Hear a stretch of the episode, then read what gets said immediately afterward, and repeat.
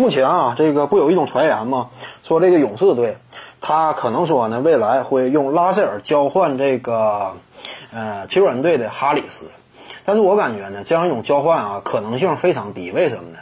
因为首先我们清楚啊，勇士队当下他已经续约了德拉蒙德格林，那也就意味着呢，这一这个铁三角组合基本上算是定下了。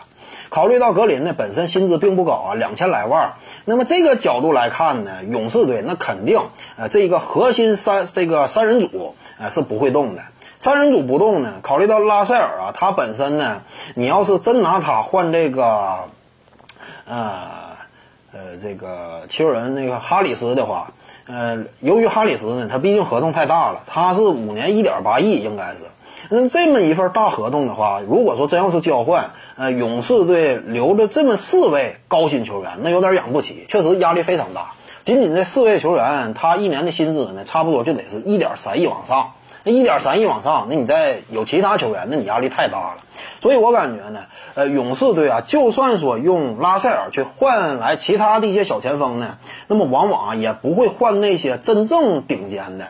呃，真正那样一种这个大合同级别的球员，他往往更愿意换那些实用性非常强的，呃，能投一下，能防一下，这样也就可以了。三 D 属性这最好。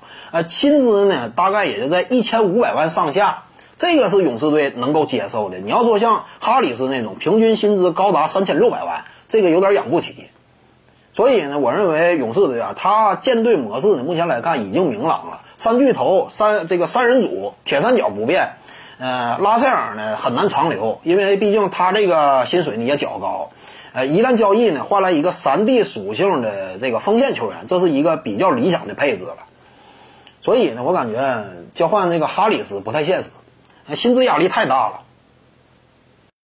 各位观众要是有兴趣呢，可以搜索徐静宇微信公众号，咱们一块儿聊体育。中南体育独到见解就是语说体育，欢迎各位光临指导。